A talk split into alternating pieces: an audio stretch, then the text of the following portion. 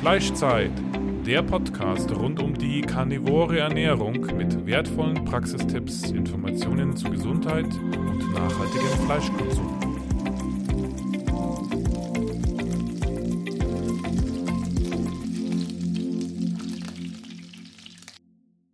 Unser Partner heißt jetzt carnivoro.eu und bietet Supplemente rund um die karnivore Ernährung in höchster Bio-Weidequalität.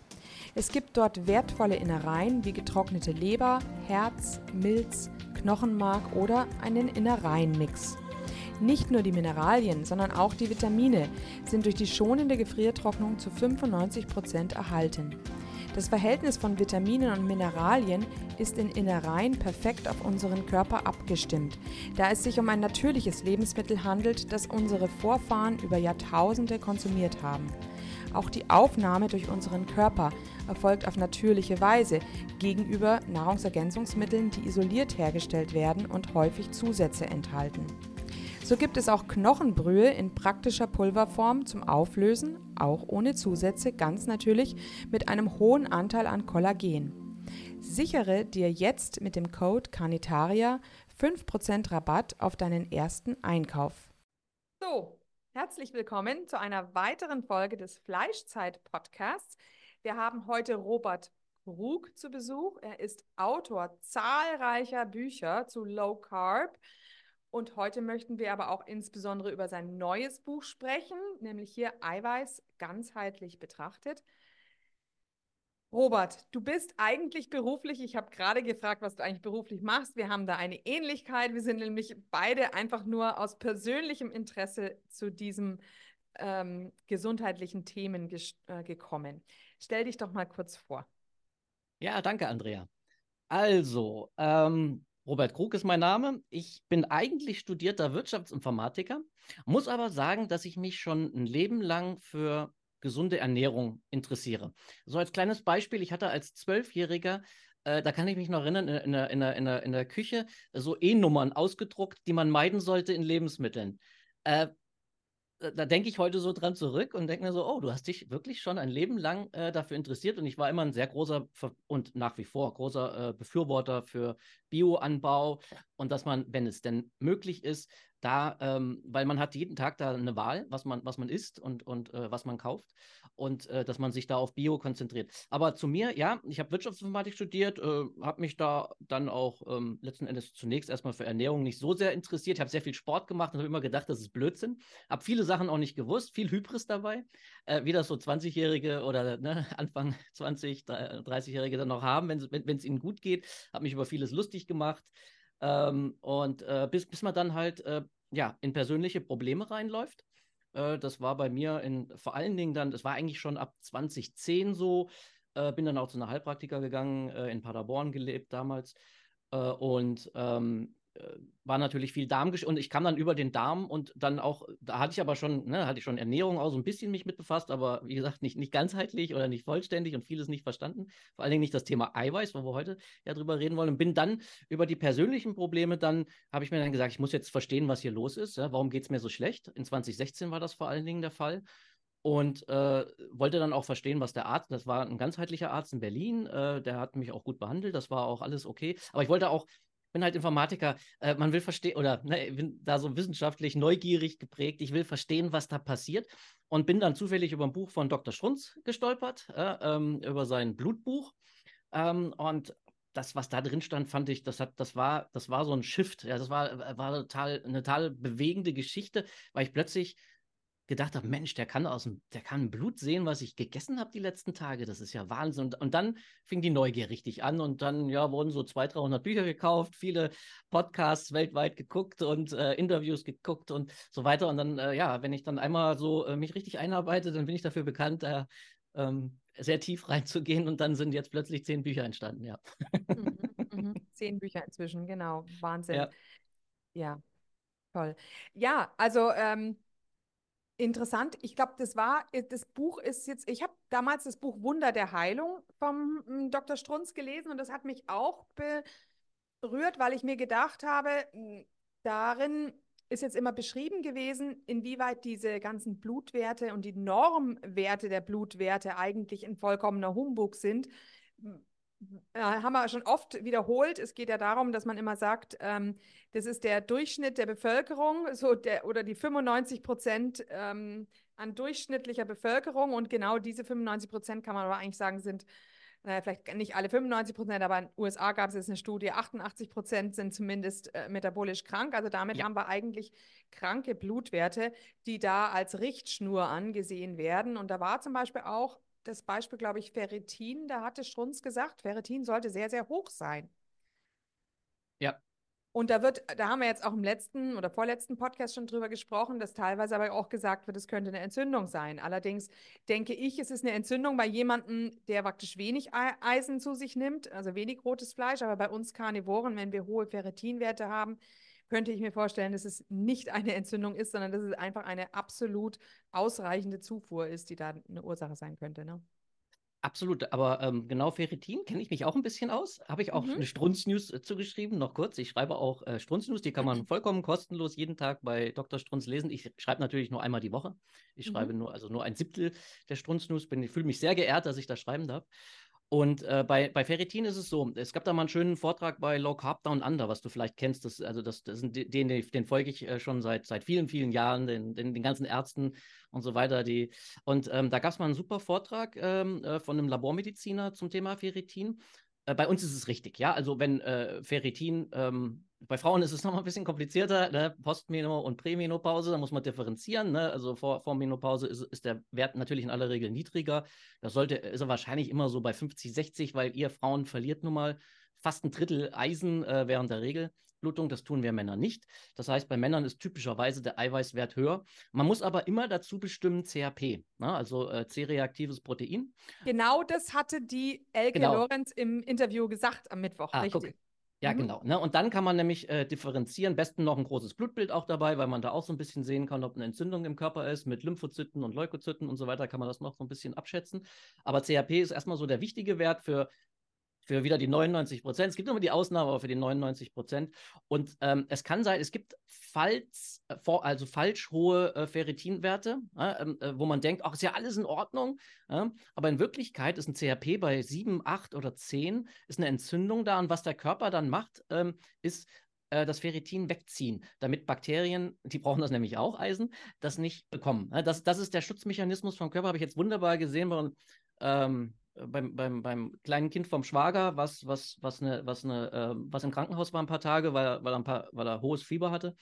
Äh, und hat mal genau diesen Effekt gesehen. Wups, war Ferritin eigentlich, äh, ne, war, war rot angemarkert für ihn. Und dann habe ich es aber gesagt, ne, keine Angst, ne, der Wert ist rot. Äh, ich darf ja auch die Blutbilder der Familie angucken. Äh, das ist aber normal, das ist ein normaler Zustand im Rahmen. Ne, lasst es in vier oder acht Wochen äh, kontrollieren und dann wird er wieder normal sein. Äh, das sollte man ja schon machen, das kostet ja auch nicht viel. Äh, und dann ist er wieder normal. Also das ist normal bei Ferritin. Und es ist natürlich, es liegt in der Natur der Sache, dass wir äh, die viel Fleisch essen äh, und Fleisch als zentralen Baustein der Ernährung betrachten äh, wie, wie, wir das nun mal tun äh, und wie es, glaube ich, auch sinnvoll oder nein, wie es absolut sinnvoll ist, äh, etwas natürlich höhere äh, Ferritinwerte hat, wobei meiner immer so eigentlich ja auch zwischen 100 und 200 liegt. Ne? Also 120 und 200 liegt. Das, das, schwankt ja auch ein bisschen. Und das, obwohl ich täglich äh, ne, 300 Gramm Fleisch esse, manchmal auch 500 Gramm Fleisch esse. Mhm. Äh, ich mache ja auch Karnivore. Äh, Wochenendtage, ich esse mich nicht, ich esse auch, ich esse noch Gemüse, weil, also zumindest ein bisschen, äh, weil ich damit keine Probleme hatte. Ja, das ist ja so, so ein Thema. Und äh, das erlaubt uns ja auch Sean Baker. Wer es verträgt, kann ja auch äh, das, das, das integrieren. Das, das ist durchaus okay. Und ähm, deswegen äh, schwankt das bei mir so ein bisschen, aber es liegt so ja zwischen 120 und 200. Ich lasse aber auch nicht so oft messen, weil ich auch nicht HFE habe. Und da muss man noch ganz drauf eingehen. Ne? Das HFE-Gen äh, ich habe ja auch ein Genbuch geschrieben. Das ist ja so das ah. in Anführungszeichen Vegetarier-Gen. Äh, das bedeutet nur, ähm, der, der Mensch ist, ähm, der lagert eher Eiweiß ein und nimmt Eiweiß, äh, Entschuldigung, Eisen ein und äh, äh, nimmt, hat, kann dadurch äh, deutlich und, und dann zu hohe Eisenwerte erreichen. Ähm, das sind die Leute, die haben dann tatsächlich einen Ferritinwert von 400, 800 und, und dann wird es kritisch. Ja, das ist gefährlich für die Leber. Äh, und da äh, muss, man, muss man mit umgehen. Das muss man dann kontrollieren, da muss man Blutspenden gehen. Äh, na, da kriegt man mit Blutspende kriegt man das sehr schnell wieder in den Griff. Äh, Habe hab ich auch so zwei, drei Leser mal gehabt in der Zeit, äh, die mich angeschrieben hatten und wo ich ihnen einen Tipp gegeben habe. Äh, so kriegt man es am schnellsten raus. Äh, Gelatierung, nein, das ist zu, ne, das ist zu teuer und muss man eben auch nicht machen. Einfach, äh, mhm. wenn es geht, Blutspenden gehen. Und ähm, das ist, äh, das, das sind, aber das ist eine Ausnahme. Das sind, ich weiß nicht, das sind äh, geringer Prozentzahl in der Bevölkerung, die, die diese volle Ausprägung des HFE-Gens haben. Äh, sieht man dann an sehr schlechten Leberwerten. Die Leberwerte werden sehr schlecht, weil das und dann auch, äh, kann dann halt auch ähm, äh, kognitive Probleme machen, wenn es nicht entdeckt wird. Ja? Ah, aber die Leberwerte werden halt sehr, sehr schnell schlecht. Weißt du, warum ich das jetzt gerade interessant finde? Von dem, mhm. Weil ich von einem karnivoren Inder gerade eben die Blutwerte oh. gesehen habe. Und da war genau diese zwei Sachen. Da war alles perfekt. Das Einzige war, dass die Leberwerte erhöht waren und der Ferritinwert war sehr hoch. Mhm. Ja. Könnte er natürlich auch noch eine Genanalyse machen. Ich meine, die, die Inder haben, dass die ein Vegetarier-Gen haben, zwangsweise aufgrund ihrer Historie, könnte natürlich sein. Das könnte, das könnte gut sein, dass es da höher ausgeprägt ist, genau. Ja, dass das äh, äh bei uns hier äh, Mitteleuropäer oder Kaukasier e-, eher nicht so ist, weil wir mehr Zugang zum Fleisch hatten, aber in Indien, wo ein bisschen länger schon, wahrscheinlich schon, muss man mal wahrscheinlich sagen, wahrscheinlich äh, eher ähm, vegetarisch äh, gegessen wurde, könnte sein, dass das da eine höhere Ausprägung hat, ja. Genau. Mhm. Sollte man nachgehen, ne? Also, äh, ja, das, weil das ist nicht normal. Der Körper reguliert sich, ne? Also, wie gesagt, ne, äh, auch ein Sean Baker oder so, der, der isst ja nur Fleisch und der hat normale Ferritinwerte, ne? Der hat das HFE-Gen genau. nicht. Genau, also bei mir war das auch so. Meine Ferritinwerte waren zu Beginn bei Carnivore sehr hoch, genauso auch wie LDL und die sind jetzt im, im Normbereich und auch LDL ja. ist, ist zwar noch nicht im Normbereich, aber ist sehr viel geringer. Okay, also das war jetzt schon mal ein Start gleich in die Tiefe, bevor wir überhaupt allgemein jetzt über dein Buch gesprochen haben. Also du betonst mit deinem Buch auch die Wichtigkeit von Eiweiß, ja. ähm, auch von tierischem Eiweiß. Ähm, da hast du zum Beispiel auch beschrieben, dass das pflanzliche Eiweiß sehr viel weniger bioverfügbar ist. Und ich glaube, das kann man an ein paar Punkten ähm, festmachen. Vielleicht könntest du das mal erklären. Warum ist pflanzliches Eiweiß so minderwertig? Ja, ähm, min, ja, man kann minderwertig, also es ist, es ist problematisch. Ich, ich sage immer, äh, man kann sich, wenn man das unbedingt möchte oder aus ethischen Gründen das unbedingt äh, ähm, so sieht, man kann sich vegeta vegetarisch geht immer noch sehr gut, man kann sich auch vegan ernähren, aber jetzt muss man sehr viel Hausaufgaben machen. Ja, jetzt muss man sich biochemisch sehr gut auskennen. Das sagt auch äh, Donald Lehman, von dem ich ja, äh, sagen wir mal, im Buch sehr viel ähm, äh, der mein Dozent war sozusagen. Ohne, äh, ich habe auch ein paar Mal mit ihm geemailt, aber ähm, äh, prinzipiell habe ich natürlich hauptsächlich die Interviews angeguckt. Es ist jetzt nicht so, dass er mir beim Schreiben geholfen hat, das macht er nicht. Ja. äh, auch wenn er, wenn, er, wenn er 30 Jahre Professor war. Ähm, die, der sagt, äh, die, er, hat, er hat halt die Angst, ähm, dass die Leute, ähm, äh, die sich vegan ernähren, halt nicht diesen biochemischen Hintergrund haben. Äh, warum sagt er das? Ähm, die, bei, bei pflanzlichen Eiweißen muss man ein paar Spielregeln wissen. Und man muss zum allerersten Mal wissen, wie wird Eiweiß überhaupt gemessen. Ich hatte da bevor ich das gelernt habe, äh, auch die äh, Blau, äh, man, man, ist ja immer blauäugig, ja, denkt so, boah, die messen da die Aminosäure, Aminosäuren sind die Bausteine von Eiweißen, die messen die Aminosäuren und wissen dann ganz genau, äh, wie viel da drin, das ist alles falsch, ja, das machen sie noch nicht mal für tierisches Eiweiß, sondern man weiß, man hat äh, das ermittelt, dass es da so einen äh, Faktor gibt, den kann man mit Stickstoff, also wenn man das Stickstoff misst, das kann man einigermaßen gut wohl auch messen, dann multipliziert man mit diesem Faktor, 6,25 ist das, glaube ich, und kommt dann bei Fleisch, bei tierischen Fleisch, äh, bei tierischen Produkten sehr gut auf den, also Nährungswert sehr gut auf den wahren Eiweißgehalt. So, das ist ein Wert, der ist okay für tierische Produkte. Und den wenden die einfach für Pflanzen an und das ist falsch. Warum ist das falsch? Pflanzen haben zum, haben zum einen äh, Stickstoff, äh, den sie nicht in Eiweiß einbauen. Das heißt, hier misst man schon mal falsch. Ja? Das, ist, das ist dann einfach falsch zu hoch.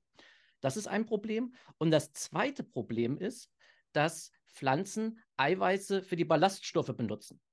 Und wie wir wissen, Ballaststoffe, geht die Diskussion ja auch auseinander, brauchen wir die wirklich? Ja? Äh, wir sagen eher mh, hm, wenig, ja, vielleicht ein bisschen, ähm, aber nicht viel. Und ähm, die Ballaststoffe werden nicht vom Dünndarm, und da, wo wir die Aminosäuren, also da, wo im, im Dünndarm äh, werden die Eiweiße, die wir aufnehmen, in aller Regel ziemlich weit runtergeschreddert äh, wenn es geht, auf Aminosäuren. Es gibt aber auch ein paar äh, die Peptide und so weiter, die der Körper aufnimmt, vor allen Dingen aus tierischen Produkten, die tatsächlich auch komplett da landen, wo sie vorher waren. Also Leberpeptide landen in der Leber und so. Das ist total spannend. Ähm, aber zurück zu pflanzlichen Eiweißen. Äh, die Ballaststoffe, wie wir wissen, wandern durch in den Dickdarm, so, äh, dienen dann da äh, oder werden da weiterverwertet von, von unserem Mikrobiom. Das ist auch alles okay. Und damit haben wir sie nicht aufgenommen. Das heißt, das ist ein zweiter wichtiger Punkt, den man beachten muss, dass äh, pflanzliche Eiweiße halt nicht richtig angegeben sind auf der Packung. Äh, und ein ganz extremer Fall, ich weiß, es ist ein extremer Fall, aber nehmen wir ruhig, ist Gluten. Wir wissen, dass wir von Gluten, was auch noch viele problematische Reaktionen im Körper hervor, äh, äh verursacht, das wissen wir, Entzündungen, äh, Zöliakie und, und, und auch andere Darmprobleme kommen nachweislich, äh, äh wissen wir ähm, aufgrund von vielen Studienarbeiten, ähm, kommen vom Gluten. Aber selbst wenn man damit keine Probleme hat, äh, wird nur ungefähr 50 Prozent des Glutens äh, im Dünndarm so weit äh, verdaut. Und das ist auch das Problem, ne? warum das, warum das so, so reizt, weil wir es nicht komplett verdauen können. Das ist so ein komplexes Eiweiß, wir kriegen es nicht komplett verdaut. Und äh, das, da landet ungefähr 50 Prozent dann im Dickdarm und wird dann da noch ein bisschen umgewandelt, aber äh, wird halt nicht von uns aufgenommen. Und damit kann man sagen, deswegen, das Beispiel habe ich auch im Buch drin, vom Dinkelbrot, wo äh, 9 Gramm Eiweiß auf 100 Gramm angegeben wird, äh, sollte man durchstreichen und es sind wahrscheinlich so 4,5. Ja, und das ist noch wahrscheinlich noch positiv ausgedrückt. Ne? Weil, wie gesagt, wir haben auch das Stickstoff drin, was gar nicht äh, in Eiweiß verbaut ist. Das sind, die, das sind die Probleme. Und dann kommt natürlich ein drittes Problem dazu, da kann man jetzt tatsächlich von, ähm, sagen wir mal, Minderwertigkeit äh, reden, weil die pflanzlichen Eiweiße, wie sagt Donald Lehman, das ist ja auch ein bisschen lustig, äh, pflanzliche Eiweiße sind lustigerweise für Pflanzen äh, und nicht für Menschen. und äh, der, äh, wo man das äh, dann halt dran sieht, ist an der Zusammensetzung der Aminosäuren. Ne? Also es gibt 21 Aminosäuren, acht oder neun davon sind essentiell, je nachdem, wen man fragt. Und ähm, die, müssen wir, die müssen wir täglich aufnehmen. Und die pflanzlichen Eiweiße haben einfach eine andere Aminosäure, ich sage erstmal eine andere ja, Aminosäurenzusammenstellung wie tierisches Eiweiß. Wir brauchen aber exakt die Zusammenstellung von tierischem Eiweiß, weil wir die drei Millionen Jahre essen. Ja? Äh, und weil das nun mal unser primäres Essen war bis vor 9000 Jahren, wo wir leider angefangen haben, äh, in großem Maßstab Getreide anzubauen. Da muss man, muss man so ein bisschen so sagen. Das hat leider sehr, sehr die Welt verändert auf ganz vielen Ebenen. Und äh, da wir, dass wir gewohnt, dass wir an das tierische Eiweiß gewohnt sind, ist das auch genau das, was unser Dünder, unser gesamtes Verdauungssystem erwartet. Das erwartet diese Zusammenstellung und die ist in Pflanzen nicht drin. Was man hier machen kann, das schreibe ich auch im Buch, ist, ähm, man muss verschiedene Pflanzen Eiweiße mixen. Ja, nicht jede Pflanze ist sozusagen gleich schlecht oder an, äh, es gibt Pflanzen, die sind gut in einigen Bereichen und schlecht in anderen Bereichen. Und wenn man pflanzliche Eiweiße mixt, Klammer auf, das wissen auch die Pulver-Eiweißhersteller, Klammer zu, äh, das machen die ja auch, die, die, kombinieren verschiedene pflanzliche Eiweiße und dann werden die besser. Und dann ist das, dann, dann hat man so, so ein besseres Aminosäureprofil. Aber das ist halt, das sind halt so die Punkte, die äh, erstmal, wenn man sich damit nicht beschäftigt, gegen pflanzliches Eiweiß äh, sprechen. Und äh, wenn, man das, wenn man das ignoriert, dann, dann wird man zu wenig Eiweiß zu sich nehmen. Das, das ist halt das Problem. Ne? Mhm, mh. Jetzt möchte ich noch auf etwas eingehen, was du gerade eben gesagt hast, nämlich diese Dipeptide, die wir wohl auch benötigen für unsere Leber und für unsere Niere und die wir aus Leber und Niere bekommen. Weißt du, wie die denn heißen? Oder was sind das für Peptide? Also Peptide bedeutet ja immer, das ist äh, eine, ein Eiweiß, was aus zwei Aminosäuren aufgebaut ist, oder? Naja, gut, also Dipeptid, genau. Peptide, ja. ach so. Genau. Tripeptide wahrscheinlich. Ich weiß nur, dass sie mal, ähm, also ich weiß nicht, ich weiß nicht, wie, wie die jetzt genau heißen. Ich könnte es mir bei zum Beispiel äh, bei Glutathion könnte ich es mir vorstellen, ähm, dass wir das direkt aufnehmen. Das ist jetzt ein Tripeptid.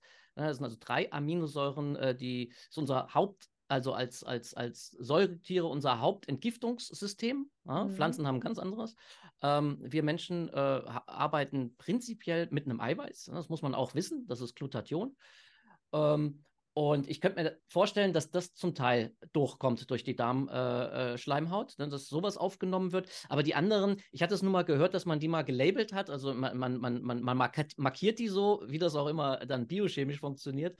Ähm, und hat das gemessen, dass genau diese äh, Dipeptide auch angekommen sind äh, in der Leber oder in der Niere, wie du sagst. Ne? Man hat gesehen, äh, dass das direkt da, da eingebaut wurde und war total überrascht, weil man eigentlich immer die Prämisse hatte, alles wird komplett auf Aminosäuren, auf die sozusagen Lego-Bausteinchen runtergeschreddert und wird dann vom Mensch zusammen wieder zusammengestellt. Und das ist nicht die ganze Wahrheit. Ja? Das, war, sehr, das, das, das mhm. war sehr interessant, ja. Ja, sehr interessant.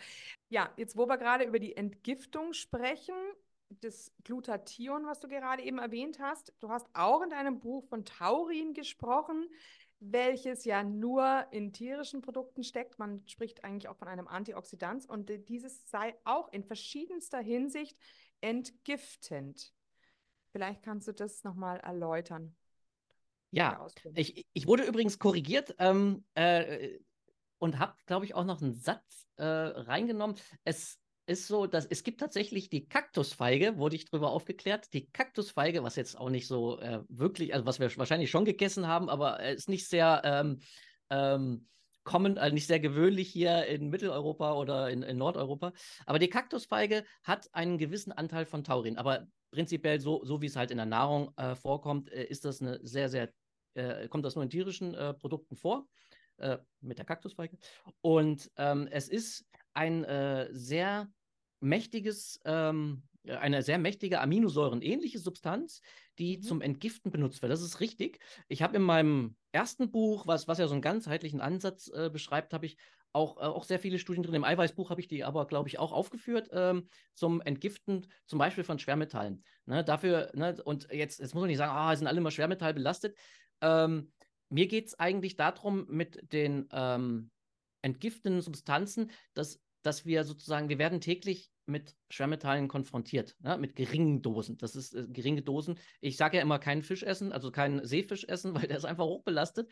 Und äh, ihr, ihr, wisst immer nicht, wie gut ist euer Entgiftungssystem. Das ist leider einfach ein Riesenproblem. Äh, Fisch ist eigentlich das, mit das Beste, was wir essen können als Menschen, aber wir haben leider die Meere vergiftet. Muss man einfach so attestieren. Binnenfische ist okay, also wenn man Forelle aus Biozucht oder so bekommt und da das Futter dann trotzdem auch trotz Biolabel einigermaßen okay war, sowas ist okay. Äh, das ist nicht belastet, also Binnenfische äh, nicht, aber äh, alles aus dem Meer esse ich nicht mehr oder esse ich einmal im Jahr vielleicht, dann, wenn es mal im Urlaub ähm, einen überkommt, aber wirklich, und dann, und dann nehme ich auch Taurin dazu. Ja, äh, tatsächlich absichtlich, weil Taurin ähm, tatsächlich alle Schwermetalle, die man aufnehmen kann, äh, bindet, mit der Schwefelgruppe bindet und entgiftet. Und äh, da, da, wie gesagt, da gibt es da gibt's zig, 10, 20 Studien zu, die das, die das aufzeigen, die auch eine, eine, eine, eine äh, Schwermetallbelastung im Körper äh, helfen, bei die Schwermetallbelastung runterzufahren ähm, und dann halt auch, äh, man muss nicht immer nur an Schwermetalle denken, man kann auch an Gifte denken. Also das mit der Taurin ist ein sehr, sehr äh, Antioxidant, wie du auch sagst, aber auch ein sehr, sehr gutes Entgiftungsmittel vom Körper. Wird ein bisschen selbst hergestellt, ähm, aber äh, muss täglich auch aufgenommen werden, damit sozusagen der Körper mit dem Taurin ähm, äh, in, in, vernünftigen Dosen auch arbeiten kann. Mhm, mhm, genau, ja, sehr interessant. Jetzt Taurin, weißt du, ist es ja, kommt ja von dem Begriff Taurus, Stier. Das wäre jetzt zum Beispiel interessant, ob das jetzt mehr in Rind vorkommt als im Schwein. Aber du hast auf alle Fälle in deinem Buch auch betont, dass das Rind, vor allem das Weiderind, eigentlich die beste Eiweißquelle darstellt. Vielleicht könntest du das auch nochmal erklären. Ja, gerne. Also das ist, ähm, das ist insofern gemeint, dass ich immer so, ich, ich, ich versuche immer so den ganzheitlichen ähm, Ansatz immer mitzusehen. Äh, das bedeutet, ähm, wie werden eigentlich unsere Viecher, äh, unsere Tiere äh, großgezogen? Ja, das, das spielt da ja eine ganz wichtige Rolle, äh, ähm, weil man möchte oder ich möchte ja auch, dass das Tier äh, artgerecht äh, und glücklich gelebt hat, bis dann äh, bis zum finalen Tag, wo es geschlachtet wird. Ähm, und äh, von daher ist es so, äh, dass das Weidetier oder die Weidetiere eigentlich die letzten Tiere sind, die noch artgerecht gehalten werden. Ja?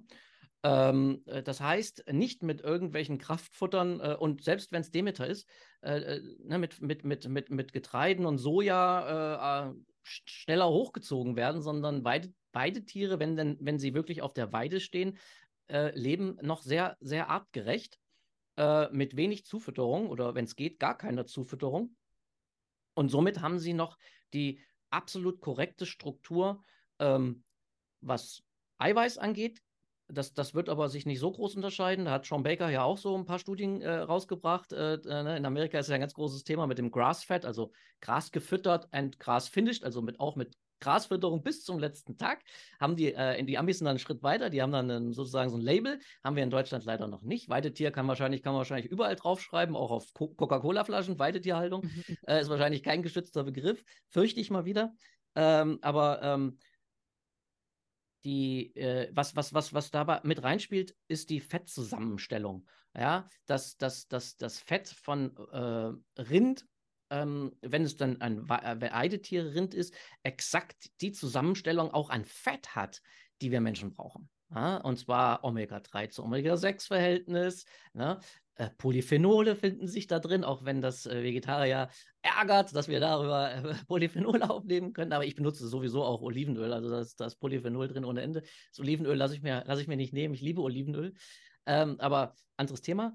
Ähm, äh, die, und das ist bei, bei, bei Tieren, die wie wir Menschen nur einen Magen haben, wie Schweine und Hühner. Hühner ist eigentlich so, das, das essen wir super selten äh, weil, die, weil, weil die halt nicht mehr artgerecht gehalten, ne? das, das, das, das, das geht nicht. Äh, die, die sind ja eigentlich auch karnivorisch unterwegs oder sehr, sehr omnivorisch bis karnivorisch unterwegs. Ähm, und äh, das ist in der Masse und, und, das ist in der, sagen wir mal, Fleischindustrie, die auch Bio ist auch eine Fleischindustrie letzten Endes äh, ähm, nicht, nicht umsetzbar. Tipp ich drauf. Ne? Man müsste so viele Insekten züchten oder, oder, oder um, um, um die zu füttern, um die artgerecht zu füttern und so viele Tiere, äh, Kleintiere sozusagen, dass das nicht machbar ist. Und deswegen werden die sehr, sehr viel mit Getreide gefüttert. Und wenn es dann auch Demeter-Getreide ist, spielt keine Rolle, es sind die falschen Fette. Ja? Es sind die falschen Fette, es ist dann viel zu viel Omega-6. Und somit ist das, ist das Fett dann von den, zum Beispiel von Hähnchen, dann auch äh, viel zu hoch im Omega-6-Gehalt. Es ist nicht mehr natürlich. Und deswegen meiden meine Frau und ich das. Wir essen fast ausschließlich, oder wenn es geht, essen wir Lamm und Rind. Ja, beide Tiere. Ja. Das ist, das ist so der Hintergrund. Und dazu kommt dann auch noch, dass die Gifte ähm, ja, einfach bei der Weidetierhaltung oder gerade bei der Bio-Weidetierhaltung halt einfach weniger Gifte auftauchen. Ne? Ähm, und und äh, selbst dann ist dann halt dieser riesengroße äh, Bakterienmagen, der das, der das ja, ne, die, die, die Tiere äh, oder verdauen ja eigentlich in Anführungszeichen, je nachdem, wo man jetzt sagt, wo ist der Schnitt Verdauung, verdauen ja eigentlich gar kein Gras, sondern eigentlich die Bakterien hinten. Das ist ja sehr, sehr spannend. Und die Fettsäuren, die hergestellt werden ne, durch den riesengroßen Pansenmagen. Ähm, also ein ganz anderes Prinzip. Und deswegen ist das für uns auch so wertvoll. Ja, das ist, das, deswegen ist das für uns so unfassbar wertvoll. Und die Weidetiere sind ja auch die einzigen Tiere, die dieses Upcycling, wie sie, wie sie es im Englischen sagen, ich weiß gar nicht, wie man es im Deutschen sagt, also die aus minderwertigen äh, Lebensmitteln wie Gras, wo wir Menschen, das können wir, wir können die Zellulose nicht aufbrechen, hochwertiges Eiweiß herstellen. Ja? Das tut ein Schwein nicht und das tut ein Huhn auch nicht. Ja? Und äh, ne, wie gesagt, das sind auch äh, Omnivoren, Carnivoren und wir Menschen sch äh, schon mal gar nicht. Ähm, und das, das ist halt das, was nur Weidetiere hinbekommen. Abgesehen dann, dass man auch noch darauf eingehen kann äh, von äh, Peter Ballerstedt, der einem wunderbar erklärt, warum Weidetiere einfach auch für Gras, für Flächen unfassbar wichtig sind. Ähm, und ich habe da ja auch eine sehr traurige oder schöne Geschichte drin von einem, von einem Engländer in Afrika, äh, ne, der das dann auch erst festgestellt hat, nachdem er über 20.000 Elefanten hat äh, abschießen lassen, weil er dachte, das ist ein Problem, dass es so viele Elefanten gibt. Nee, es ist genau das Gegenteil. Und ähm, das ist halt, da lernt man dann, äh, oder da ja, versteht man so diese, die, diese Ganzheitlichkeit. Die Tiere sind halt unheimlich wichtig, um die Böden zu verfestigen, um das Gras, damit das Gras vernünftig wachsen kann, damit es auch abgefressen wird, damit es gedüngt wird und so weiter und so weiter. Hängt also, da hängt ja so viel dran. Ja, und äh, da müssen wir eigentlich auch wieder hinkommen. Der, der versucht das ja auch, der gute, der gute Mann, äh, mit, mit, mit, mit, mit Systemen, wo er, wo er, wo er versucht, äh, beide Tiere wieder äh, so cyclen zu lassen über verschiedene äh, Flächen, sodass das dann da wieder urbares Land wird, ja? weil das geht verloren, wenn da keine Weidetiere drüber grasen. Das ist ein Riesenproblem, das lernen die Amis ja auch und diskutieren da ja auch drüber. Ist die Frage, ob sich da das, die, das Rad wieder so zurückdrehen lässt in dem großen Land, aber äh, das ist halt, ne, und das, das, das muss man so, sagen wir mal so, zusammen betrachten und da sieht man, okay, die Weidetiere haben einen ganz wichtigen äh, äh, viel, auf, auf vielen Ebenen ganz wichtigen Beitrag ne, für, für äh, Gesundheit von uns Menschen, für sehr gute Eiweißlieferant, für die Gesundheit der Böden und so weiter. Und letzten Endes äh, ist es auch so, die Weidetierhaltung ist sogar CO2-positiv, ja, weil durch den Dung ähm, CO2 im Boden gebunden wird. Das hat nichts mit Massentierhaltung zu tun. Ne? Das, äh, das, da, da, da wissen wir, äh, oder da ist es auch so, dass es CO2 schädlich ist. Und ähm, ist aber bei der Weidetierhaltung nicht der Fall. Und da muss man differenzieren. Ja, ja. Genau, ja.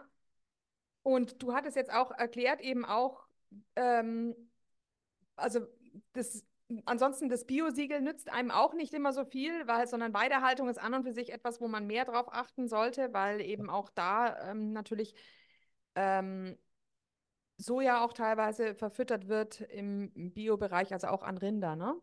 Ja, genau. Das äh, wir, oder hat meine Frau hat mal einen äh, Hof äh, in der Nähe von Berlin besucht und ähm, die haben halt als, als Milchkühe die Holsteinkuh und die haben äh, ihr erklärt, äh, dass die Holsteinkuh nicht mehr ohne Zu Zufütterung von Soja und äh, Getreide äh, sozusagen ja, äh, le lebensfähig ist, weil sie so viel Milch, wir haben, da, wir haben die so überzüchtet, die produzieren so viel Milch, ist ja eigentlich, ja, eigentlich ist die Milch ja nur fürs Kälbchen gedacht, ja, die ist nicht für uns Menschen gedacht und äh, da gibt es auch viele Probleme mit. Ähm, ich ich vertrage zum Beispiel auch überhaupt gar keine Milch. Das jetzt, na, geht auch gar, geht, geht mehreren so. Also ich, ich meide Milchprodukte komplett. Ähm, Milcheiweiß, also mit Laktose habe ich keine Probleme, aber Milcheiweiß. Äh, aber nichtsdestotrotz, die Milch ist ja fürs Kälbchen gedacht und ist nicht dafür gedacht, dass wir äh, sozusagen unseren Cappuccino machen. Ne? Also ist leider einfach so. Äh, und äh, leider, leider ist es auch immer so, dass wir alles bis ins Exzess ausnutzen oder versuchen zu optimieren als Menschen und da halt die Holsteinkuh rausgekommen ist äh, mhm. die halt sehr, sehr, sehr viel Milch äh, produziert, äh, muss man ja einfach dann auch so, einfach so sagen, was ich, ja, ne, produziert, mehr als sie verkraftet. Ja, also die macht sich tatsächlich ihre Knochen kaputt, äh, wenn die und, und äh, wenn die, wenn die nicht entsprechend ganz speziell zugefüttert wird. Und das kann, also aus meiner Sicht kann das eigentlich nicht sein. Ne? Also ne, ne, auch wenn man sagt, das ist eine Kuh zur Milchproduktion, muss meiner Meinung nach das trotzdem so sein, dass die auf der Weide steht und von der Weide leben kann. Wenn, wenn die nicht mehr von der Weide leben kann, dann merkt man, hier, hier läuft was grundlegend falsch und dann ist es auch egal, ob Demeter dran steht. Das ist meine Meinung. Ja, ja, genau. Eine andere Geschichte bezüglich der Weide ist natürlich immer die, die Frage, ob es Sinn macht, wenn die so eine Kurzrasen, man immer so eine Kurzrasenweide hat. Ne? Es gibt ja Landwirte, die sagen, es muss immer das kurze Gras sein, also weil das am eiweißreichsten ist. Dann hat man das wieder die Insektenproblematik. Und dann, die möchten aber das haben, damit das Rind möglichst schnell wächst. Ja. Ähm, genau. das ist dann wieder eine Effektivität. Sie sagen, sie müssen, ja. müssen auf, auf die Wirtschaftlichkeit schauen, aber dann hast du eben den Nachteil, dass eben ich behaupte auch, die Grasnarbe ist dadurch einfach nicht gut genug, nicht, die ja. Wurzeln sind einfach nicht tief genug und du hast eben keine Insekten, wenn du, wenn du so kurzes ja. Gras hast, ja.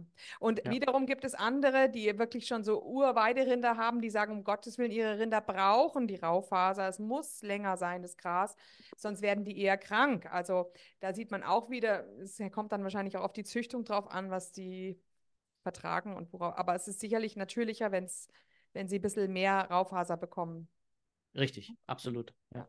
Na gut, jetzt gehen wir nochmal mal auf das Thema ähm, Insulin und Kohlenhydrate. Also du bist ein Verfechter der Low-Carb-Ernährung. Ähm, du bist ja. auch dafür, dass man Keto adaptiert sein sollte, etwas, ne? zumindest durch Low Carb. Ja. Tust allerdings, wie wir das auch vorhin vor zwei Folgen schon von der Frau Lorenz ähm, gehört haben, dass du auch ähm, skeptisch bist gegenüber der Dauerketose und du bist auch skeptisch gegenüber dem Fasten. Vielleicht fangen wir mal da an. Warum ist das Fasten oder auch die Dauerketose deiner Ansicht nach kritisch? Ja, okay. Ähm, die bei Fasten muss man differenzieren. Also ich habe kein so großes Problem mit 16. Also Fasten, ich habe ja ein Fastenbuch geschrieben ähm, mhm. oder einen kleinen Überblick über verschiedene Fastenarten. Ähm, das 16-Achtel-Fasten, äh, was viele machen, wegen mir auch OMAD, also äh, ich esse nur einmal am Tag, one meal a day. Ich esse einmal am Tag. Ja, Sean Baker sieht man, dem geht es hervorragend und der isst nur ein Riesensteak am Tag äh, von 1,5 Kilo oder so, was ich übrigens auch nicht hinkriege, also gar nicht. Das, das schaffe ich, schaffe ich einfach nicht. Aber er ist auch ein bisschen größer als ich. Äh, ticken. Ich glaube, er ähm, isst aber schon zweimal am Tag. Also er, beides, er macht beides. Also, ach so, mhm. okay. Ich habe ihn nämlich Ja, ja, kennengelernt und da hat er eigentlich immer zweimal am Tag gegessen. okay. Schlawiner.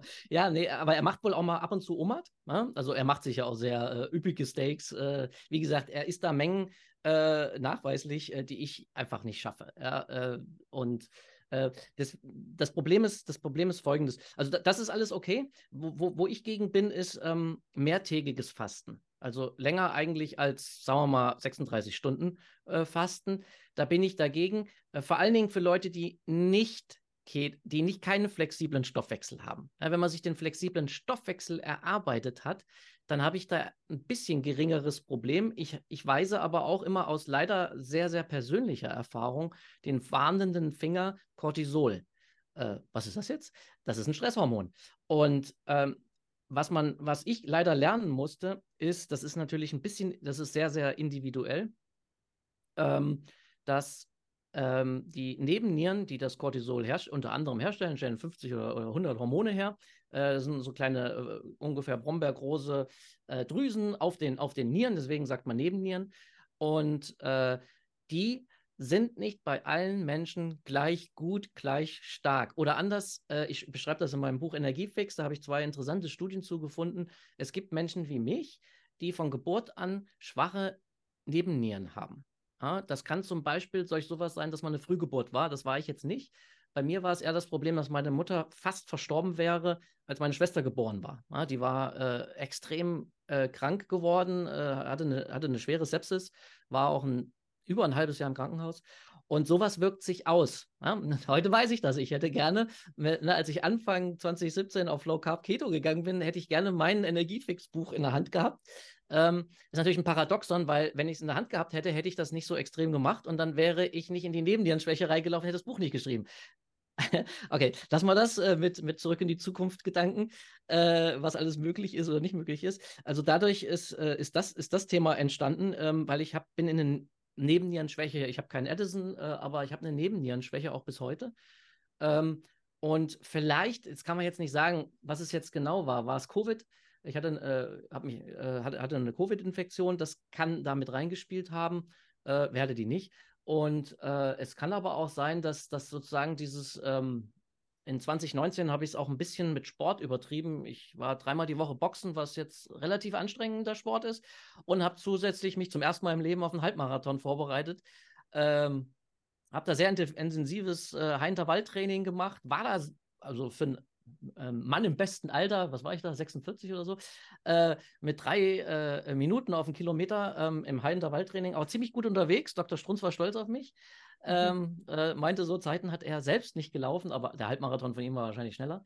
Äh, der war mit 1,36 für den ersten Halbmarathon im Leben auch nicht schlecht. Also ich war da sehr, sehr sportlich unterwegs und das kostet auch Cortisol. Das muss man auch alles wissen. Gerade äh, dieser Ausdauersport ähm, äh, kostet Cortisol und die Nebennieren sagen irgendwann mal, so, jetzt reicht's. Ja, jetzt, jetzt habe ich genug gemacht.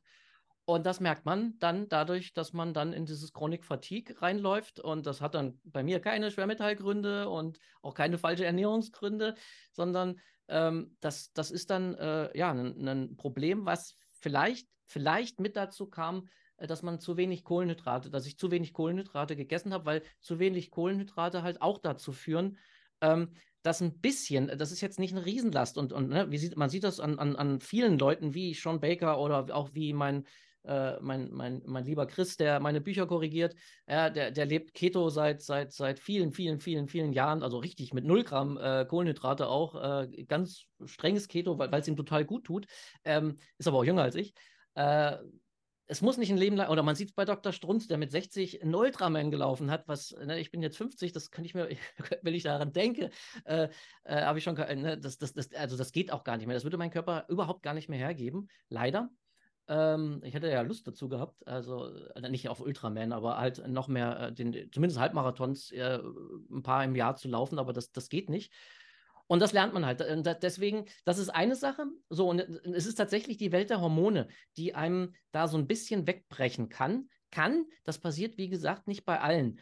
Ähm, aber der Donald Lehman, der Professor Donald Lehman, den ich halt im äh, Eiweißbuch ja sozusagen als Referent äh, an, an der Hand hatte, der warnt da letzten Endes auch ein Stück weit vor, zu, zu niedrig zu gehen ähm, weil es halt den Körper ein Stück weit belastet. Der super gesunde Körper sagt, puh, so what? Ja, kein Problem. Sind die Cortisonwerte halt ein bisschen höher, ist doch schön.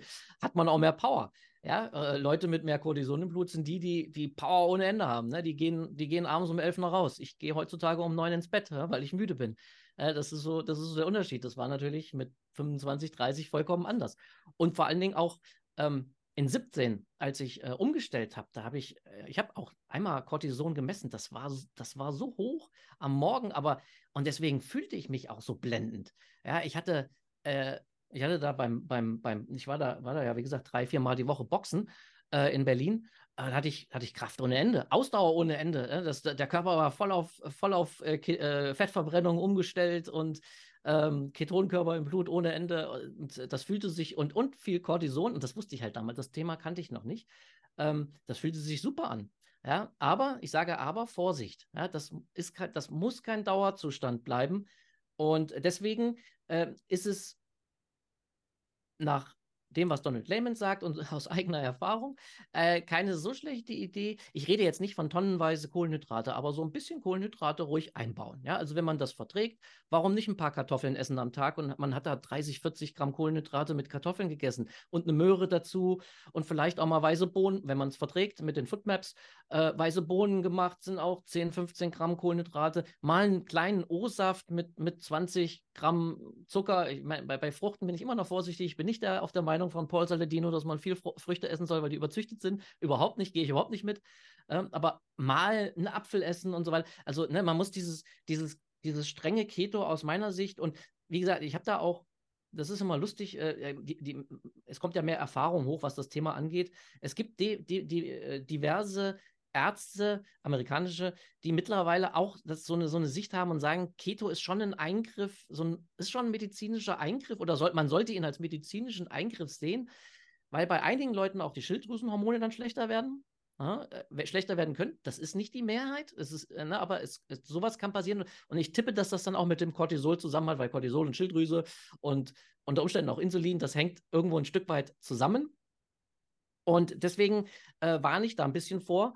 Äh, ein anderer Aspekt ist, ähm, man muss, der Körper hat einen gewissen Glukosebedarf. Wir wissen leider nicht, weil das nicht erforscht ist, wie hoch ist der. Liegt er bei 40 Gramm? Liegt er bei 60 Gramm?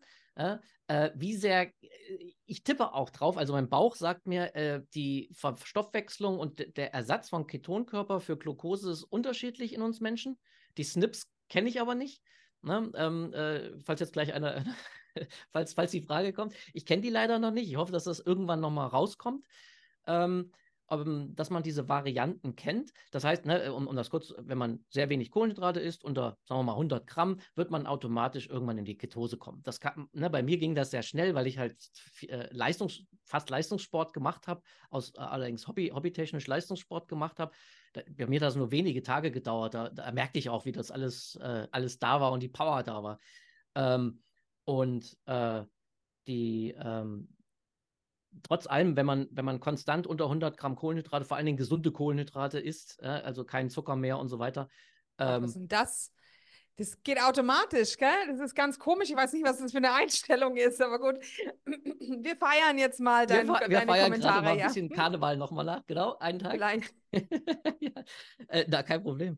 Ähm, dann, ähm, wird irgendwo der Bedarf auf jeden Fall äh, von unserem äh, unser Tagesbedarf, sagen wir mal, liegt so bei 50 Gramm Kohlenhydrate. Und da kommt halt dann so die, die Meinung von Donald Lehman, äh, ne, das mag am Anfang auch höher sein, das mag am Anfang noch 70, 80 Gramm sein. Das hängt auch davon ab, wie, wie sehr das Gehirn äh, Ketonkörper wirklich als Ersatz benutzt oder nicht. Es benutzt beides, das weiß man. Ähm, es kann auch nu wahrscheinlich nur auf Ketonkörpern laufen, aber das tut es nicht. Das ist auch interessant, das macht es nicht. Ne? Und wie sehr, wie viel jetzt in diesem Gesamttagesmix da an Bedarf ist, das ist äh, äh, unterschiedlich, aber nehmen wir mal an, äh, das liegt irgendwo zwischen 50 und 100, 100 Gramm. Dann kann man sich fragen, wieso soll ich den Körper jetzt zwingen, diese 50, das kann er, der Körper kann die Glucose herstellen, aber er stellt es aus Eiweiß her. Ja, ähm, ein ganz minimaler Teil gibt es da auch, habe ich auch mal so äh, einen Vortrag von gehört, äh, von Michael Eads, ja ein, auch einer unserer Ever, Evergreens oder Low Carb Heroes äh, und, und Carnivore Heroes. Ähm, äh, der hat mal einen tollen Vortrag darüber gehalten, dass wir auch ein paar Stoffwechselpfade haben, wo aus Ketonkörperverstoffwechslung auch ein bisschen Glucose äh, abfällt, ähm, auch durch die Triglyceride, durch das Glycerol auch ein bisschen Glucose abfällt. Aber wie viel das in Wirklichkeit ist dann am Ende des Tages, das habe ich auch noch nie von einem vorgerechnet bekommen. Und so, so tief bin ich ja, ich bin ja kein, kein äh, studierter Biochemiker, so ich das jetzt ausrechnen könnte. Ähm, äh, das, das, das weiß man nicht, das wird ein bisschen was zu beitragen, aber wie gesagt, so 50 Gramm Kohlenhydrate am Tag, wenn man keine Probleme hat mit pflanzlichen äh, Lebensmitteln, warum soll man die nicht essen? Ne? Äh, das, das, das sehe ich kein Problem und man, man entlastet den Körper halt einfach, die braucht er dann nicht herstellen. Dazu kommt noch ein ganz wichtiger Punkt, Eiweiß ist sehr hochpreisig, verglichen mit Kartoffel, Möhre oder ein bisschen Gemüse äh, oder mal ein bisschen jahressaisonales Obst, äh, das sollte man eigentlich tun, saisonales Obst, ne? also ne, nicht, nicht, nicht die Erdbeeren und so weiter sich jetzt einfliegen lassen, vor allen Dingen sind die eh alle gespritzt und so weiter, aber nehmen wir mal an, Bio-Erdbeeren esse ich auch nicht, das, das äh, kaufe ich alles nicht. Ähm, das, das, äh, das ist halt so der Punkt, dass man da so ein bisschen den Körper ruhig die, die, die Kohlenhydratmenge, also mal so 50 Gramm hingibt. Er kann ja ruhig 10 Gramm dann noch selbst, oder macht er auch, ne? wie gesagt, es, durch die Fettverstoffwechslung fallen auch äh, Glucose, wird auch Glucose hergestellt. Und somit in Summe, ähm, ich merke auch für mich, dass das, dass, dass, dass, also ich komme so mit 50 Gramm äh, sehr gut klar jetzt. Momentan esse ich so 50 Gramm äh, Kohlenhydrate. Ich habe äh, das Sauerteigbrot, was ich eigentlich auch im Buch schreibe. Wer das verträgt, kann das ja auch mal essen. Bio-Sauerteigbrot, weil es halt vorverdaut ist, ne, durch den Sauerteig. Äh, aber nur wer mit Gluten wirklich sehr gut klarkommt. Ich lasse es aber jetzt wieder komplett weg, weil ich gemerkt habe, es tut mir einfach nicht gut und äh, es, es geht mir oder es geht mir besser, wenn ich es weglasse. Deswegen lasse ich das jetzt wieder komplett weg. Äh, gar keine, gar kein Getreide, Zero-Getreide. Und halt für mich ist Kartoffel und Wurzelgemüse so äh, dass der, die, der Kohlenhydratlieferant. Ne? Und, und mal ein paar weiße Bohnen richtig zubereitet im Schnellkochtopf, ne? um die Lektine kaputt zu machen. Mhm, mh, ja, ich könnte mir vorstellen, ich meine, vom Wurzelgemüse, das ist jetzt noch das oder auch beim Kürbis, was vielleicht noch am ursprünglichsten auch ist, weil man weiß, dass ja hm, Wurzelgemüse auch ein bisschen eine Rolle gespielt hat bei unseren Vorvorfahren. Ja, ja. Man weiß natürlich genau. nicht in welchen Mengen. Ich könnte mir aber auch vorstellen, dass, also für jemanden, der eben wirklich vielleicht von klein auf absolut Keto adaptiert ist, dass da nie so eine ja. Problematik aufkommt mit diesem Stress. Ähm, also genau. Ja, genau. Man weiß aber auch, ja, also man weiß auch von Leuten, dass sie auch vorm Schlafen gehen, dass es für sie manchmal angenehmer ist, wenn sie nochmal einen Teelöffel Honig zu sich nehmen, weil das eben dann beruhigt, ne? Das wird wahrscheinlich, ja, genau, und dann, dann ist man in dem Stressmodus drin. Ja? Dann ist man in dem Stressmodus drin.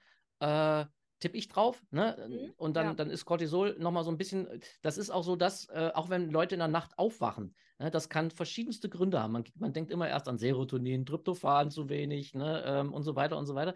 Ja, das kann ein Punkt sein.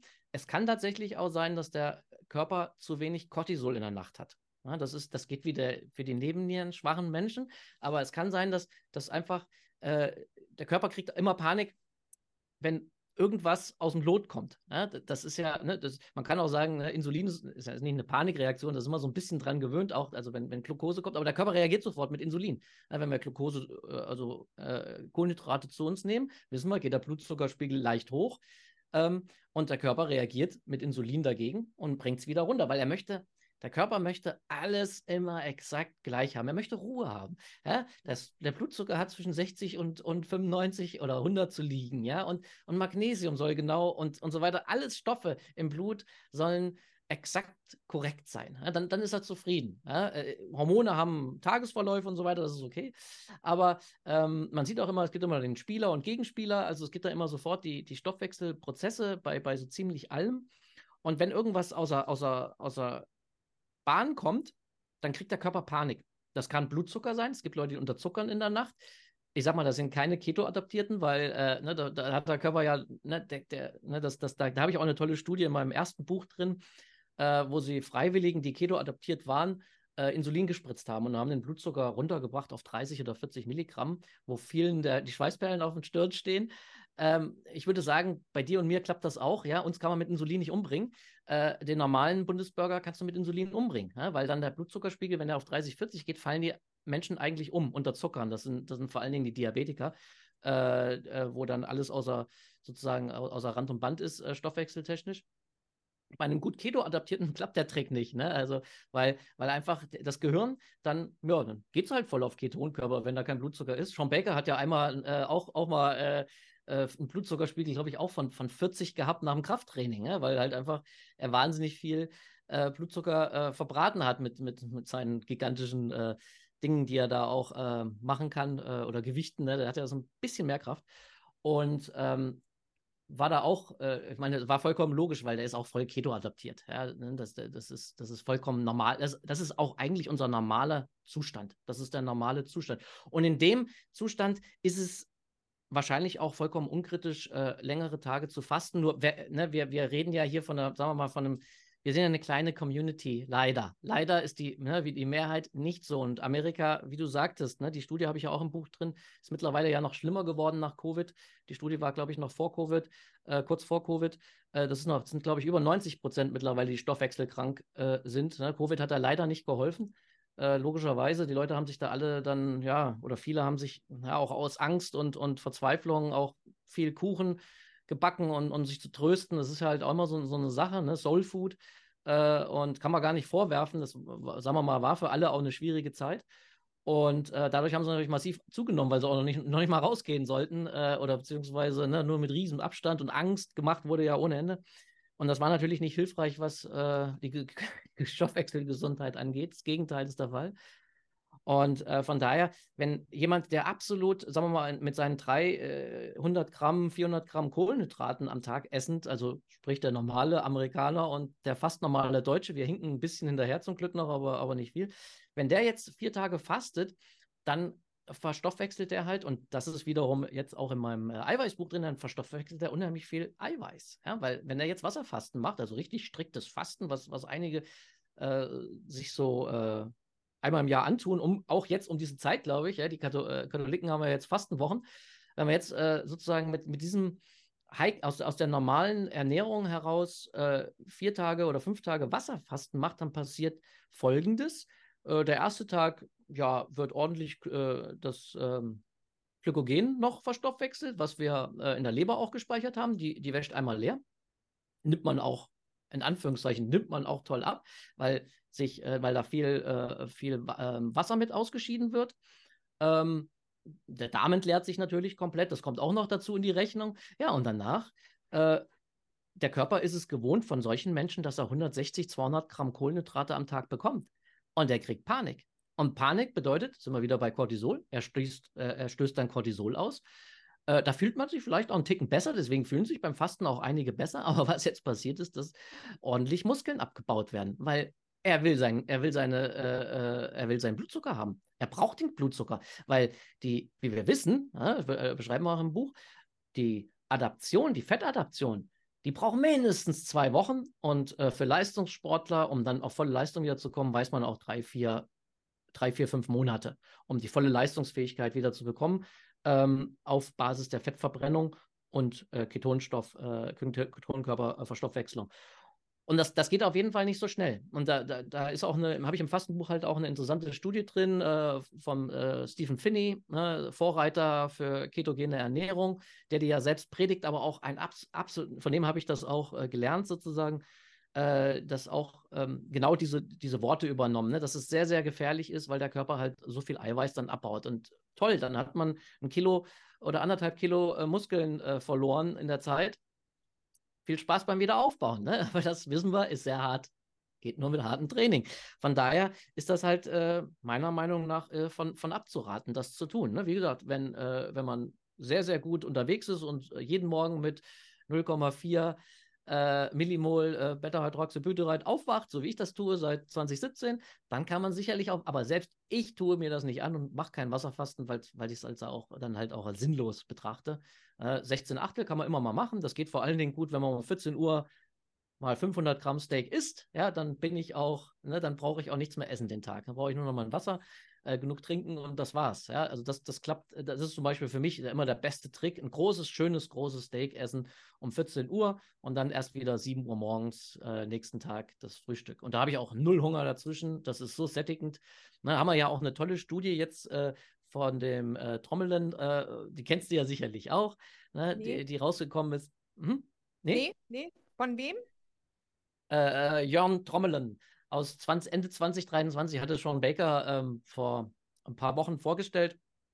Das ist die Studie, die aufzeigt, ähm, ich habe das im, im, im, Buch drin, der Donald Lehman hat das, hat das auch nie so krass formuliert, aber er hat gesagt, ich, deswegen sage ich so 40, 50 Gramm Eiweiß pro Mahlzeit essen.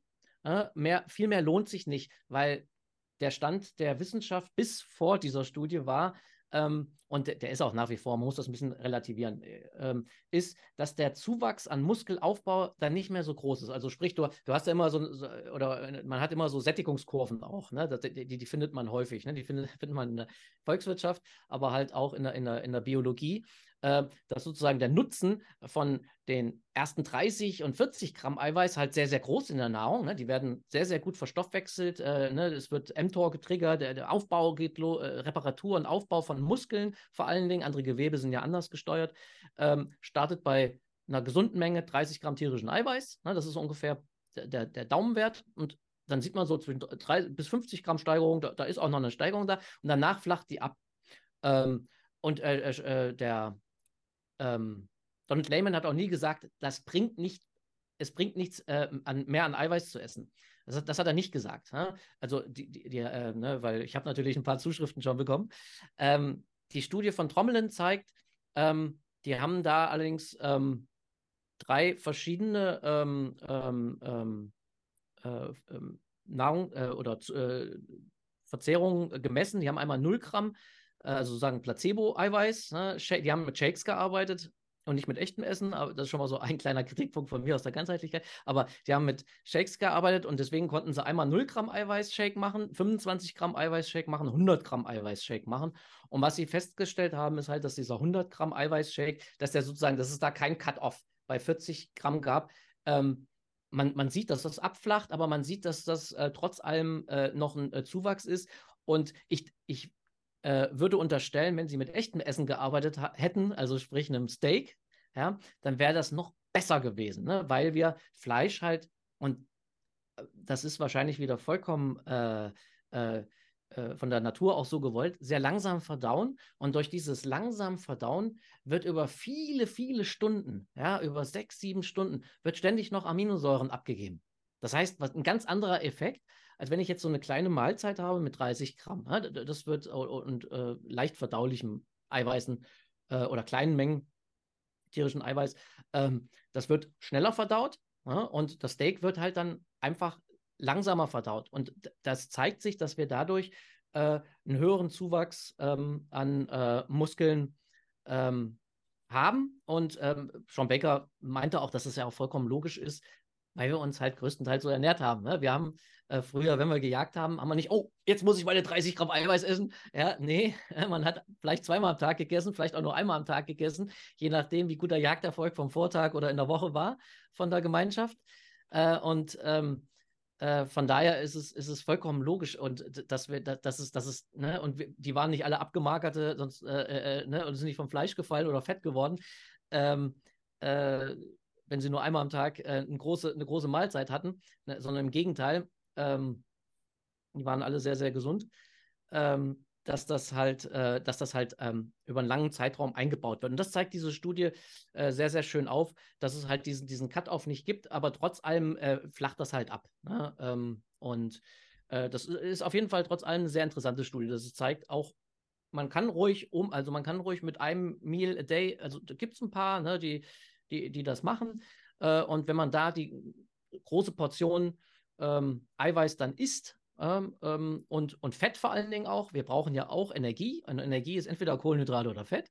Ne? Eiweiß ist viel zu teuer für, für Energie, geht, aber ist viel zu teuer.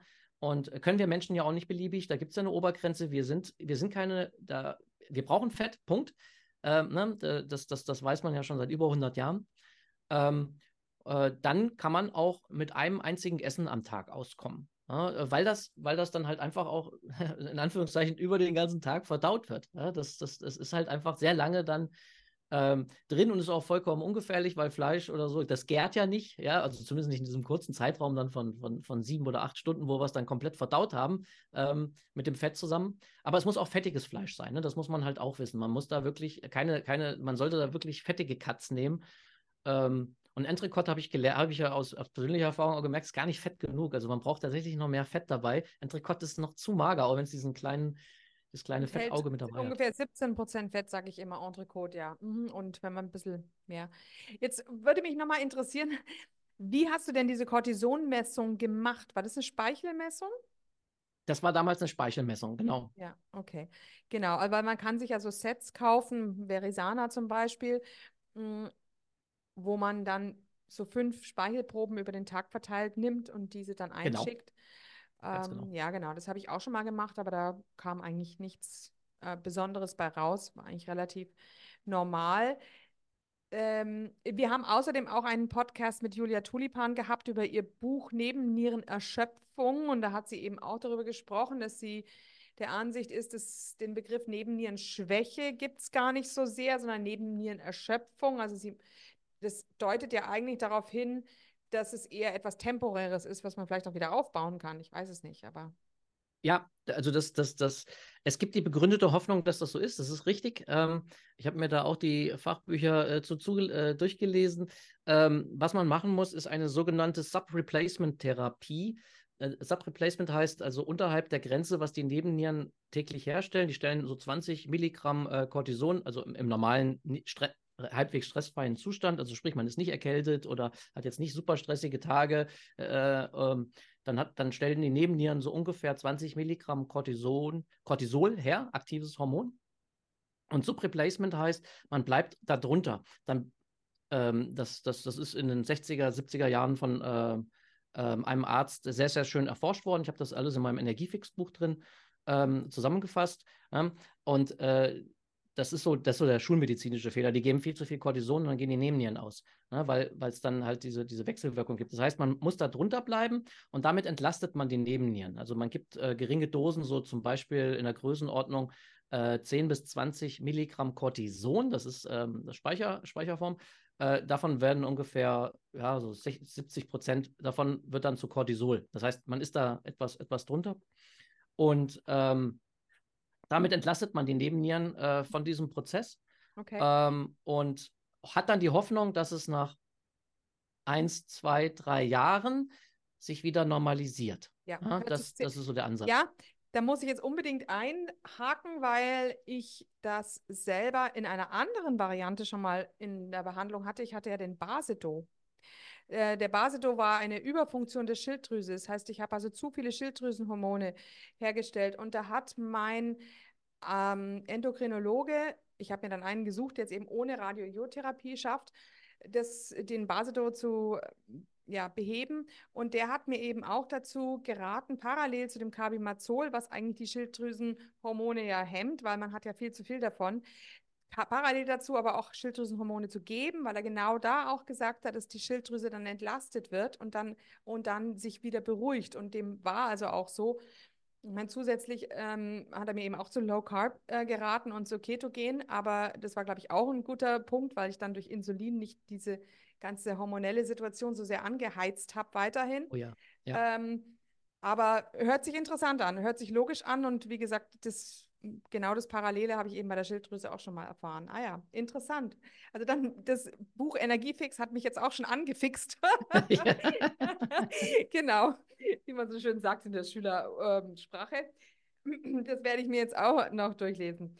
Gut, dann vielleicht noch, wir sind jetzt schon relativ lang dabei. Ähm, aber das war jetzt auch interessant mit der Gleichverteilung der Eiweißmenge über den Tag, obwohl eben du das jetzt auch nicht machst. Du machst auch nur one meal a day, aber du hast schon gesagt, mit Fleisch ist es dann dennoch besser, dass es äh, über einen längeren Zeitraum diese Aminosäuren dann zur Verfügung stehen, weil es einfach ein natürlicherer Stoffwechselprozess ist. Ähm, Genau, ich denke, wir müssen auch jetzt nicht alles ansprechen, was in deinem Buch ist. Es ist ja auch schade drum. Ähm, die Leute sollen sich das jetzt einfach bestellen. Es gibt auf alle Fälle noch weitere interessante Aspekte und es ist sehr kurzweilig zu lesen, hm, sage ich, weil du eigentlich wirklich schön, auch so wie das in unserem Handbuch der Karnivorenernährung auch ist, viel unterteilt hast in Unterkapitel und es dann einfach übersichtlich ist und jemand auch schnell zu dem kommt, was er sucht und nicht in ewig langen Textpassagen suchen muss. Ja, genau. Ja. Ja, eine kurze okay. Ergänzung. Eine ja? kurze Ergänzung. Also ich selbst mache kein OMAD, äh, wegen, so. wegen meiner Nebennierenprobleme. So, das ist okay, also. Okay, okay. Dann habe ich das falsch. Mhm. ne, ähm, genau das noch. Äh, ne, Sean Baker macht das oder und, und einige andere, denen ich folge, ähm, mhm. die in der, auf der, in der ketogenen oder, oder karnivoren Ernährung unterwegs sind. Ähm, das ist etwas, was halt auch ein bisschen auf die Nebennieren gehen kann. Ne? Immer, wie gesagt, le leicht auf die Nebennieren gehen kann. Und deswegen, es äh, habe ich tatsächlich äh, sehr zum Unwillen. Ich war super glücklich mit Two Meals a Day von Mark Sisson, äh, ne, der, dass ich, dass ich, immer so, äh, also ich liebe mein Frühstück, da lasse ich nichts drauf kommen. Ich liebe, ich brauche morgen, es ist auch Ritual und Rituale sind wichtig für uns Menschen. Ähm, äh, ich äh, esse immer mein Frühstück und ähm, ich habe immer um 14 Uhr gegessen, so, ne, plus minus. Ne? Ähm, also ich habe immer Two Meals a Day gegessen und äh, das habe ich umgestellt auf drei Mahlzeiten. Dass ich, äh, ne, die sind natürlich ein bisschen dann, also das Frühstück ist, ist gleich geblieben, aber wir haben wieder ein Mittagessen und auch ein kleines Abendessen. Eben einfach, weil meine Frau hat auch ein bisschen Nebennierenprobleme. Äh, einfach um die Nebennieren zu entlasten, auch da, ne, dass dann nochmal eine Mahlzeit kommt äh, ne, und äh, natürlich vernünftige Mahlzeit kommt, mit, auch mit Eiweiß und so weiter, äh, mit ein bisschen Kohlenhydrat. Ich esse abends meistens so eins, zwei Kartoffeln, dass ein bisschen Kohlenhydrate reinkommen, unter Umständen trotz allem auch kalte Kartoffeln, sodass auch ein bisschen Ballaststoffe mit dabei sind. Ähm, und das, ähm, das mit dem OMAD würde ich gern tun, äh, aber das, das, äh, dafür müssen die Nebennieren sich erst wieder erholt haben und dann bin ich wahrscheinlich auch, ich werde vorsichtiger sein im Leben, weil ich meinen Hintergrund jetzt kenne, kennengelernt habe. Ähm, das, das, ist, das ist halt so die, so, so die Geschichte. Wer, wer das, wer, wer, wie, wie gesagt, diese ganzen Probleme nicht hat, es ist trotzdem äh, sinnvoll, mal vielleicht mal nach so einer Umstellung mal ähm, einen Cortison-Test, das, das wird mit Spucke durchgeführt, das ist so ähm, eigentlich ein sehr guter Test. Alle anderen Tests sind auch sehr, sehr aufwendig. Es gibt äh, durchaus ähm, Hormonspezialisten, die, die gehen auf so ein Ganztagesurin, aber das ist alles sehr umständlich, das ist also größer schon.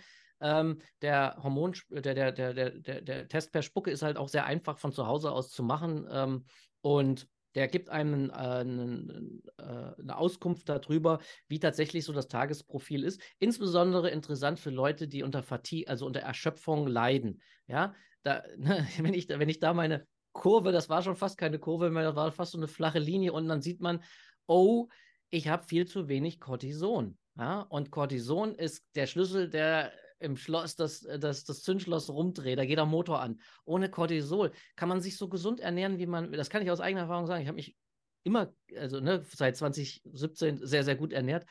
Und äh, das, es ist einfach die Energie komplett weg. Es fallen einem die Augen vom Monitor zu. So sieht das aus äh, man schläft fast ein und der eiserne Wille, der bringt einen noch dazu, seine Arbeit. Also ich war glücklicherweise noch arbeitsfähig. Es gibt dann, ich bin nur auf der ersten Stufe, es gibt die nächsten Stufen, wo die Menschen dann auch nicht mehr arbeitsfähig sind. Ja, weil, weil, sie, weil sie gar nicht mehr, vielleicht gar nicht mehr aus dem Bett rauskommen, weil sie so erschöpft sind, dass es, dass es immer viel zu wenig Cortison Cortisol im Körper. Zu, Cortisol ist das, ist das absolute Masterhormon. Es ist überhaupt nicht auch, ähm, sagen wir mal, nur mit Stress in Verbindung zu bringen. Es geht natürlich hoch bei Stress, das ist die Sache, aber es ist sehr, sehr wichtig für ein gesundes, vitales Leben. Das, das, kann ich nur unterstreichen aus eigener Erfahrung. Ich hätte das nie gedacht. Und ähm, deswegen ist es wichtig, das mal zu beachten und ähm, auch wenn es einem, gerade wenn es einem super top geht, das trotzdem mal zu messen, ob da nicht der Körper überschießt. Ne? Und mhm. dann vielleicht, wie gesagt, ähm, was ich auch noch interessant fand, noch, man kann es ja noch eine Sache noch anreißen, aber ich glaube, in unserer Gruppe äh, oder in deiner, auch in deiner Community werden die meisten nicht mehr mit Diabetes zu kämpfen haben, weil man den einfach weg ist, tatsächlich. Äh, aber das ist halt noch auch noch so, so, so, so, so ein äh, interessanter Aspekt gewesen, dass der Donald Lehman mit seinen ähm, äh, Umstellungen, also er hat, er hat übergewichtige Frauen gehabt, äh, mittleren Alters, äh, die Prädiabetikerinnen waren und ähm, wir haben ja immer gesagt, oh, Mosquito. Äh? Und er hat halt gesagt, ich habe genau die gleichen Ziele erreicht mit 120 Gramm Kohlenhydrate. Und das habe ich mir oh, das glaube ich nicht. Ja. habe mir aber die Studien angeguckt und das äh, beschreibe ich auch im Buch.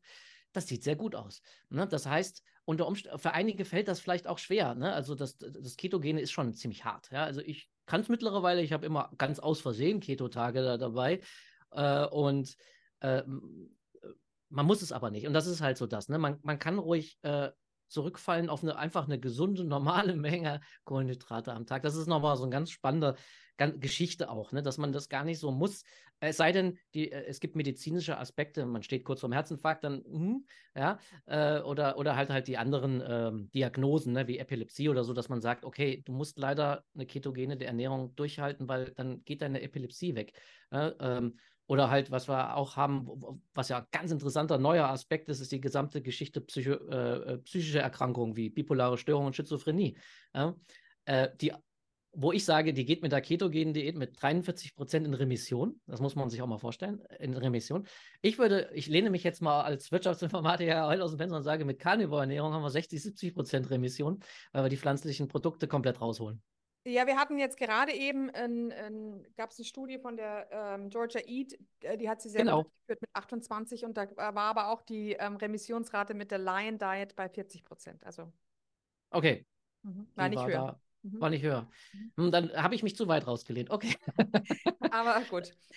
Genau. Ja, sehr interessant, ja. ja. Mhm. Okay, ja, also unheimlich interessant. Und ja, war jetzt, glaube ich, sehr interessant für die Zuhörer. Immer wieder irgendwie andere Gebiete. Es ist schon Wahnsinn, gell, wie man in diesen Ernährungsproblematiken in alle Richtungen gehen kann. Und Ah ja, eine Sa letzte Sache, die ich noch sagen wollte zum Fasten. Ich habe also auch Leute kennengelernt, die zu, zuerst gut fasten konnten und die dann aber nach ein ähm, paar Jahren, wo sie immer wieder regelmäßig gefastet haben, irgendwann es nervlich nicht mehr geschafft haben. Also wirklich auch Unterzuckerungssymptome hatten. Ich denke, da war dann eben auch die Cortisolausschüttung zu hoch. Also es kann sich auch verändern im Laufe eines Lebens. Man ja. kann jetzt nicht sagen, ein Mensch kann immer gut fasten oder nie gut fasten. Vielleicht ändert sich das auch je nach Konstitution. Ja. Mhm. Ja, und, und, und Erkrankung. Also ich habe in meinem Energiefix-Buch, ähm, ich habe ja dann auch geforscht, wo, woher, woher kommt das so ein Himmelswillen? Mir, mir ging es, mir ging's, ich ernähre mich da so super. Ich nehme alle, ich nehme viele Supplemente, äh, liebe meine Mitochondrien, gebe ihnen Q10 und, und streichel sie abends äh, und so weiter. Und warum geht es mir so schlecht? Ähm, und äh, eine, äh, es gibt, es gibt äh, zwei Sachen. Man, man hat herausgefunden, dass Covid selbst, das Virus, äh, aber auch EBV, ähm, die Nebennieren angreift. Und das ist, sagen wir mal, auch ein cleverer Schachzug, ja? weil die Nebennieren, ne, wenn man krank wird, geht auch Cortison hoch, äh, was erst zunächst, wenn es eigenproduziert ist, auch Immunsystem stärkend ist. Ja? Das, das ist wichtig fürs Immunsystem, dass das hochgeht und dass die natürlich die Nebennieren angreifen, direkt das Nebennierengewebe äh, angreifen. Liegt auf der Hand aus Sicht des Virus, der möchte sich da ja einnisten. Mhm. Also, und sowas kann dann einfach längere Zeit danach noch bleiben. Ne? Dazu kommen natürlich individuelle Faktoren wie das Schlimmste, was einem Leben passieren kann, Verlust eines geliebten äh, äh, Menschen, ja, äh, Mutter, Vater, Lebenspartner, Schwester ähm, oder Kind. Ne? Ähm, sowas, sowas spielt auch eine ganz, ganz wichtige Rolle. Ne? Das, das belastet unheimlich äh, die Nebennieren. Und unter Umständen Monate später noch. Ne? Also das, das, äh, ne, wenn die, wenn die, je nachdem, wie, dann wie gut das verkraftet wird. Ne? Das, also das, das sind so Sachen, deswegen, deswegen gibt es die ganzheitlichen Ärzte, ne, die sowas dann auch abfragen. Ja? Äh, was spielt da alles eine Rolle? Ne? Und dann ja. können auch noch Pilzsporen eine Rolle spielen. Und das ist aber dann ein Nebenaspekt. Aber äh, du hast vollkommen recht, das wollte ich, wollte ich auch nochmal gerade äh, bestätigen. Was ich halt super spannend finde in diesem Ganzen, wie wichtig Ernährung ist. Ja? Und wie viel man mit Ernährung erreichen kann ähm, und wie viel man mit Ernährung, äh, ne, wie viel Gefahren man mit Ernährung einfach komplett auf wenige Prozentpunkte, äh, an irgendwas werden wir alle sterben, das ist tatsächlich so. Äh, aber es ist halt einfach, ich sag mal, unnötig, mit, mit 43 am Herzinfarkt zu sterben. Äh, das ist vollkommen unnötig, wenn man sich richtig ernährt. Es ist auch vollkommen unnötig, Diabetes Typ 2 zu bekommen. Ist wahrscheinlich sogar unnötig Typ 1, aber das passiert zu früh. Das passiert ja in allen Regeln in jungen Jahren. Hat ja was wahrscheinlich mit Gluten zu tun. Ist eine Autoimmunerkrankung, wahrscheinlich durch Gluten-Leaky Gut ausgelöst. Äh, ist noch nicht bewiesen, ist auch schwer zu beweisen, aber ist eine starke Vermutung zumindest, dass es in die Richtung geht. Und da sieht man, was für eine Macht und wie wichtig. Und auch die, die Georgia Eat, äh, die, die hat übrigens beide Studien gemacht, auch die Studie äh, zunächst mit 40, paar 40 Patienten mit ähm, ketogener Ernährung wo sie auch eine 2, 43 Prozent äh, Remissionsrate hat. Und ähm, da sieht man Wahnsinn, was für eine Macht in Ernährung ist. Ja? Nochmal kurz für, für vielleicht für deine Hörer, äh, wenn sie es vergessen haben, da ging es darum, dass austherapierte äh, Menschen mit bipolarer Störung oder Schizophrenie ähm, behandelt wurden, die galten als hoffnungslos, über 20 Jahre äh, behandelt, keine Hoffnung mehr. Und nach, ich weiß nicht, wie lange die lief, die lief, glaube ich, nicht ein Jahr, waren 43 Prozent geheilt. Das, also ich hatte Tränen in den Augen, als ich den Vortrag gehört habe, weil das äh, unglaublich ist. Einfach unglaublich ist äh, und auch unglaublich schön für die Menschen ist, die verzweifelt sind. Ja, dass man denen Hoffnung geben kann mit so einer Ernährung. Äh, Carnivore-Ernährung, okay, vielleicht nur gleich gut. Ich würde immer noch sagen, wenn man mal gucken, ob es auch wirklich äh, richtig durchgehalten wurde. Ich, ich, ich habe es im Gefühl, dass die eigentlich noch besser wirken müsste. Ne, man, man, äh, ich habe ja auch mal die Amber O'Hearn persönlich kennengelernt auf einer Konferenz. Ähm, die war mal in Deutschland und hat vorgetragen äh, gehabt bei der EMG. Und ähm, die hat mir, äh, die ernährt sich ja über zwölf Jahre schon äh, nur Carnivore. Ne, die hatte äh, auch, ich glaube, ähm, bipolare Störung oder Schizophrenie, also eins von beiden hatte sie, hat das komplett auch, genau wie in der Studie, komplett in Remission und sie meint, wenn sie, sie möchte ja gern ein bisschen Gemüse wieder essen, aber sie, wenn sie die kleinsten Mengen von Kohlrabi oder irgendetwas isst, kriegt sie sofort, merkt sie wieder, wie die Probleme wiederkommen. Und deswegen, mhm. und da sieht man, das kann man nicht, das können wir leider mit unserer Medizin heutzutage nicht erklären. Wir können es nur beobachten.